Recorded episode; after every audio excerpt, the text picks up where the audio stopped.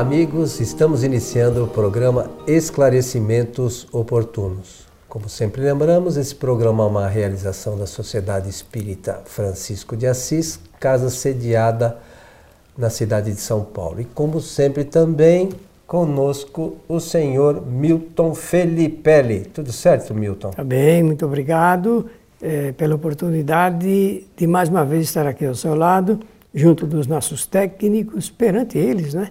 E para a realização do nosso programa. Aproveitar da oportunidade, meus amigos, para desejar a todos que os bons espíritos nos ajudem sempre. Meu amigo Milton, nós aqui, muitas vezes, ou boa parte delas, atendemos algumas solicitações. Por vezes, tem alguns temas que é, fazem parte da nossa pauta, né? E a gente, quando tem um, um espaçozinho a gente vai incluindo né, é, na, no nosso programa. E um dos temas que nós havíamos separado aqui para conversar né, e levar aos nossos amigos é um tema interessante, que é o milagre nosso de cada dia, né, Milton? Falar um pouquinho do, da visão espírita sobre essa questão relacionada com os milagres, que está lá no capítulo 13 do livro A Gênese. Desse livro aqui. Esse aqui é a Gênese. É a Gênese. Então, é esse. Esse aqui. É isso. Capítulo 13. Estou certo? Está certíssimo, está certíssimo. Esse capítulo, Allan Kardec escreveu e incluiu, eh, que foi, essa é a última obra de Allan Kardec. A Gênese. A Gênese. A Gênese. Ele desencarnou em 1869 é, então não foi a última obra escrita por Kardec, porque ele escreveu um livro, um, é interessante o livro que ele escreveu, a respeito de como organizar uma biblioteca espírita. E Kardec deixou esses originais e nós tivemos acesso recentemente aqui no Brasil em decorrência de um esforço interessante do nosso companheiro Eduardo Carvalho Monteiro, que é saudoso, que já partiu, já desencarnou, e que encontrou eh, nos, eh, nos alfarrábios eh, de, de, um tradutor argentino, o Florentino Barreira, e então ele aproveitou a oportunidade e trouxe. Então, eu só estou falando isso por uma questão histórica esse aqui não é a última obra, é, foi, é a última obra publicada por Kardec, mas ele deixou esse livro, os originais, né? E sobre como organizar uma biblioteca espírita. A gente, quem sabe na frente, vai falar Fala sobre isso. Entretanto, é preciso fazer o comentário. É uma obra, esta, a Gênese, é, é uma obra é, importantíssima para nós. Kardec deu um subtítulo seguinte: Os milagres e as predições segundo o Espiritismo. Isso é a ótica espírita envolvendo esse assunto ligado com os milagres. Os milagres nós já sabemos que são é, é um tema escolhido, selecionado e faz parte do índex é, religioso do catolicismo. Então, é, a religião ela faz a designação do, de milagres, tudo quanto não possa ser explicado. Então, não podendo explicar, é um milagre para o regime eh, eh, religioso. Agora, Allan Kardec foi além. Ele levantou a cortina misteriosa do milagre e escancarou esse assunto eh, de uma forma tão clara que nós vamos ter oportunidade de ver hoje, aqui pela voz do Antônio eh, Coelho Filho, e, e isso veio com tanta robustez, eh, veio com tanta força para nós, essa é, acho que é a palavra mais adequada, para garantir que entendamos que tudo tem que ter uma explicação científica. Aquilo que não passa pela explicação científica nós temos que tomar cuidado. E o Espiritismo é uma ciência, uma ciência, uma ciência de explicação sobre o invisível. É. No, no início desse capítulo, é, que o Milton mencionou, então diz assim, os milagres no sentido teológico, né? Então diz assim, em sua acepção etimológica, a palavra milagre de mirare ou admirar significa admirável. Coisa extraordinária, surpreendente. A academia define esta palavra como um ato do poder divino contrário às leis do, do conhecimento é, das leis conhecidas na natureza. Então, isso é o sentido né, da, o que define a academia ou a visão religiosa que se tem da, do que é o milagre.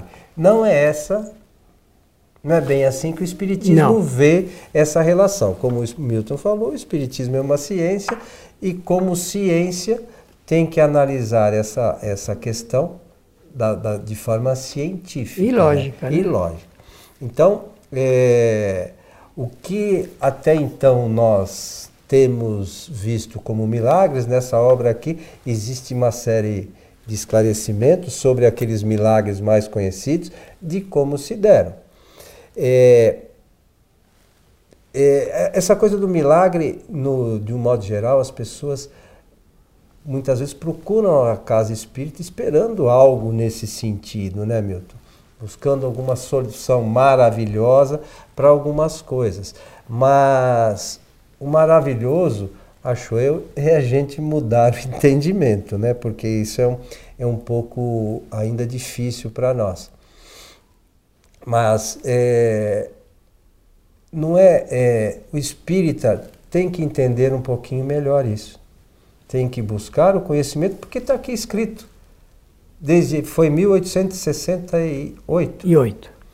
Então já se vão agora quase também 150 anos aí, né? O ano que vem, 2000 e 2018, 18. vamos completar 150 anos dessa obra. Esse conteúdo está disponível e a gente não conhece. E interessante que Kardec ele separou alguns modelos é, de fatos considerados milagres pela religião, mas que tinham uma explicação à luz da ciência espírita. Por exemplo, Jesus planava sobre as águas. Isso para a religião é um milagre. Não tem explicação. Mas o Espiritismo explica que é perfeitamente possível algumas pessoas serem dotadas de alguns recursos fluídicos ou, se quiserem uma palavra que as pessoas gostam muito e está em voga, recursos psíquicos, capaz de criar essa é, levitação, que aí é o, ato de levitar, e ele levitava é, com muita naturalidade. É que ele detinha conhecimentos de uma ciência que o mundo parece ainda não consegue entender. E ele dominava isso como ele dominava a matéria, fazia alteração, transformação da matéria, ou eh, faz a água transformar-se em vinho ou em chumbo. Eh, então, eh, para a religião, isso é um milagre. Para o Espiritismo, é um fato natural, absolutamente natural, que não ofende as leis naturais. Ao contrário, é explicado exatamente pelas leis naturais. É uma outra questão importante a gente se recordar sobre as questões relacionadas ao milagre é que eu nunca lembro, você já falou diversas vezes. Jesus, vamos dizer assim, curou 36 ou 38? 38 curas. Jesus fez segundo consta lá no, no Novo, Novo Testamento. Testamento. E a gente acha Jesus com toda a capacidade, o todo mundo fala, o espírito mais puro que teve aqui no planeta. Curou 38. A gente espera que nós, qualquer outra pessoa que não tem essa capacidade, esse potencial, vai curar milhões? Como assim? Né? Ou uma imagem, o fato de eu adorar uma imagem, montes serão, diversos serão curados? Como assim? A gente precisa entender realmente o que é isso. É. Né? É, é, uma questão. Trás disso, é, a coisa não é tão simples assim. E a gente prefere sempre ir a lugares em que o milagre que a gente acha se realize dessa forma, porque não requer esforço nosso. Não é mais fácil? É mais fácil e é surpreendente por vezes, né? Por vezes, mas na maioria das vezes não acontece. É. A gente vai e acha, não sei o quê, mas não acontece. E por que, que não acontece? Porque depende de nós. É, de alguns fatores que são importantes. Né? Jesus destacava, além do conhecimento, destacava a confiança, a certeza, que na linguagem popular é fé. Fé para o Espiritismo é certeza, é convicção. Mas passa pelo conhecimento, né? É necessário. É indispensável o conhecimento. Eu, eu, eu tenho fé que vai chover dinheiro. E chove. Nunca consegui fazer isso. Olha, o Novo Testamento narra um fato para confirmar o que você está falando a respeito da mulher eh, hemorroíça que sofria daquele sangue, um fluxo de sangue, não é? é, hemorragia, e, e que o, ocorreu o fato narrado ali por Mateus e ela foi curada no momento em que Jesus passava. E ela, antes, quando soube, porque ela já havia perdido toda, todo o dinheiro, toda a fortuna que tinha, gastou com todos os médicos da região, nenhum pôde curá-la, é, nasceu nela a, a, aquele, aquela certeza, veja você esse assunto do conhecimento que você sempre faz questão de salientar nasceu naquela senhora ah, muito grande o pensamento seguinte: se eu um dia puder tocar na túnica de Jesus, eu tenho a certeza que serei curada. Esse eu tenho a certeza passa por quê? Passa pelo conhecimento. Já existe uma intimidade, digamos, entre ela e Jesus, por esse esse ponto comum, o, não, isso não, não, é só a fé é, popular, isso daí é mais do que fé popular. Isso daí é algo, uma força é, forte que está dentro da pessoa, mas que ela tem a certeza que se tocar na túnica, obviamente não é o toque da túnica que vai curar. Aí entra o que Allan Kardec escreve aqui, que é um outro assunto ligado com o milagre, que é o fluxo de fluidos entre ela e e Jesus. É o capítulo seguinte do capítulo que nós estamos tratando, é o capítulo 14. E que ela, diz, é, é a bomba é, sucçante, de sucção, mas ele é o fluxo que oferece essa possibilidade. Na hora que, ela, que Jesus passa, e essa mulher, depois de ter se arrastado no meio do povo, consegue realmente com o dedo tocar o vestido de Jesus, ele sabe disto, está em intimidade com ela, obviamente, ele volta-se e, e, faz a identificação dessa senhora. E, e, como todos os outros fatos que ele é, reconhecia também, ele diz que a fé curou essa senhora. Mas o que é a fé? É a certeza, é a convicção. Só se tem convicção, meus amigos, depois de tudo passar pela razão. Só temos convicção porque passa pela razão. E como diria lá o nosso René Descartes, é a lógica do raciocínio lógico, do pensamento lógico. E isso então dá força realmente. Quando a gente sabe, saber é tudo. Sabe, muda tudo na nossa vida. Muda absolutamente tudo. Nós não ficamos mais dependentes do milagre em si. Nós ficamos é, com possibilidade de promover, ajudando aqueles que sabem mais, e no caso eu lembro dos espíritos amigos superiores, esses que verdadeiramente fazem essa promoção e nós tanto almejamos de vez em quando em nossa vida, porque quem de nós um dia não precisou pedir ajuda dos espíritos curadores? Nós precisamos, acho que quase que sempre, né, Milton? Mas uma, uma, uma, uma grande questão é essa, nós já falamos, do conhecimento, entender realmente inclusive os espíritas, de como se processa as questões relacionadas com o passe, né? Sim, e é um outro assunto que é chamativo. É chamativo, mas é, é como é que funciona isso?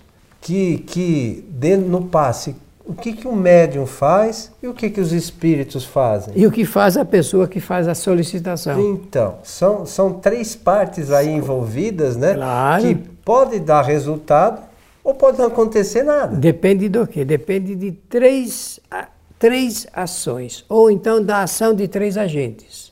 Que é a pessoa que pede, solicita, reclama, necessita aquele que é intermediário de quem pode mais e dos espíritos que está ajudando, secundando, facilitando essa transferência de fluidos. Nós chamamos fluidos é matéria em estado que nós ainda não conhecemos. A ciência não tem conhecimento disso, mas vai ter lá na frente. Por ora, o que os cientistas sabem é que existem possibilidades de modificação da matéria em outros estados em outros estados.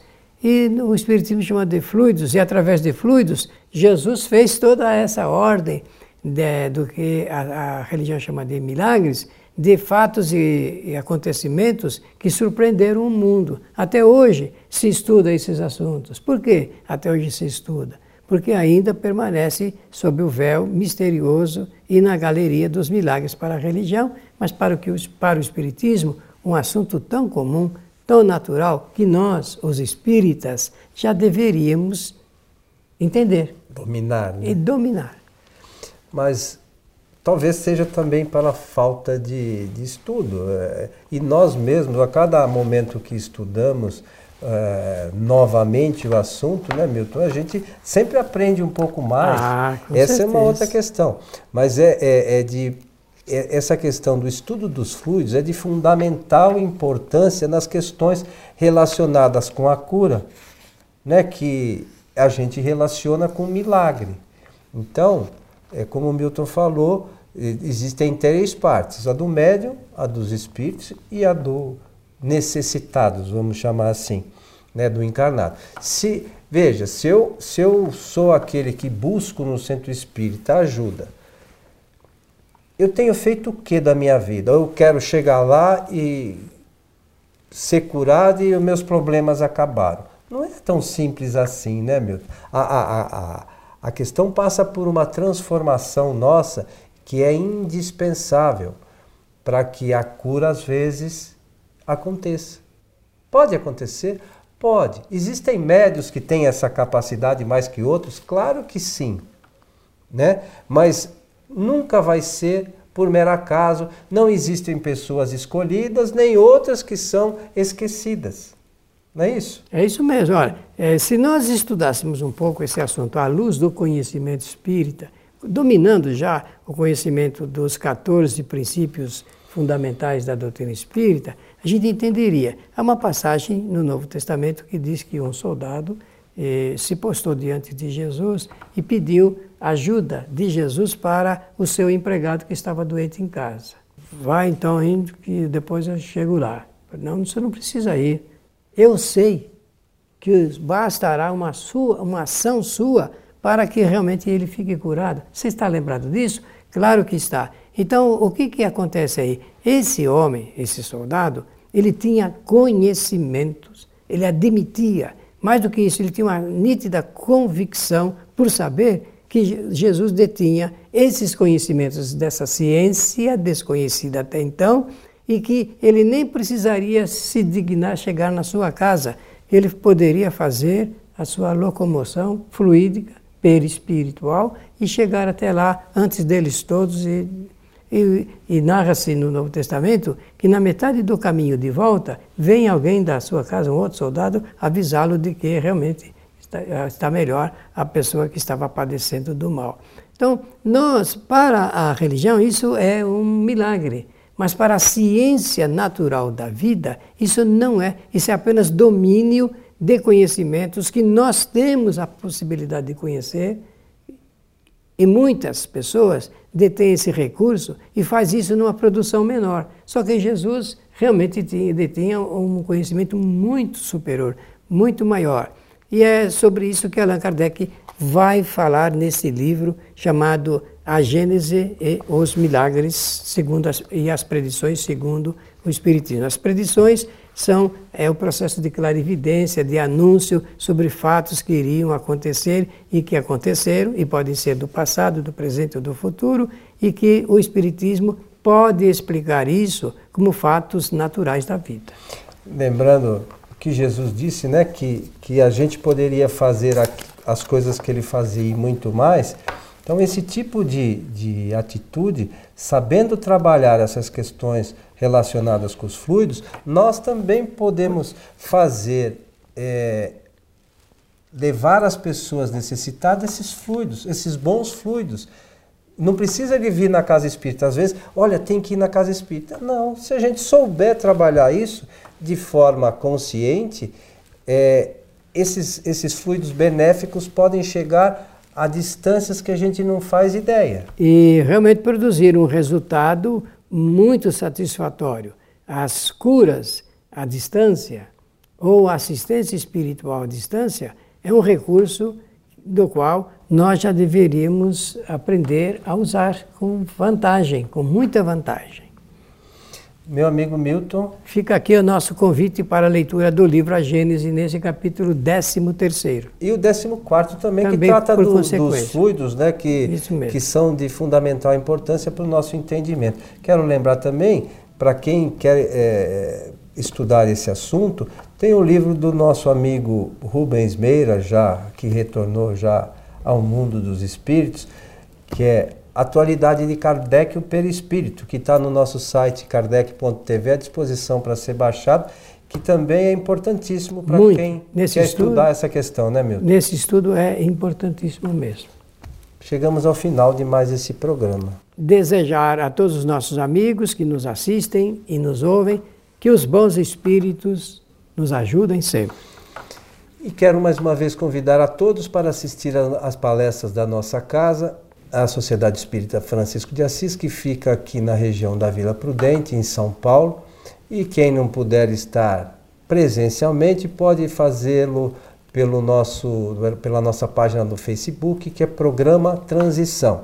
Então é só acessar a página. Todas as sextas-feiras, a partir das 20 horas, nós estaremos transmitindo as palestras. A você que esteve conosco, um nosso abraço e até o nosso próximo programa.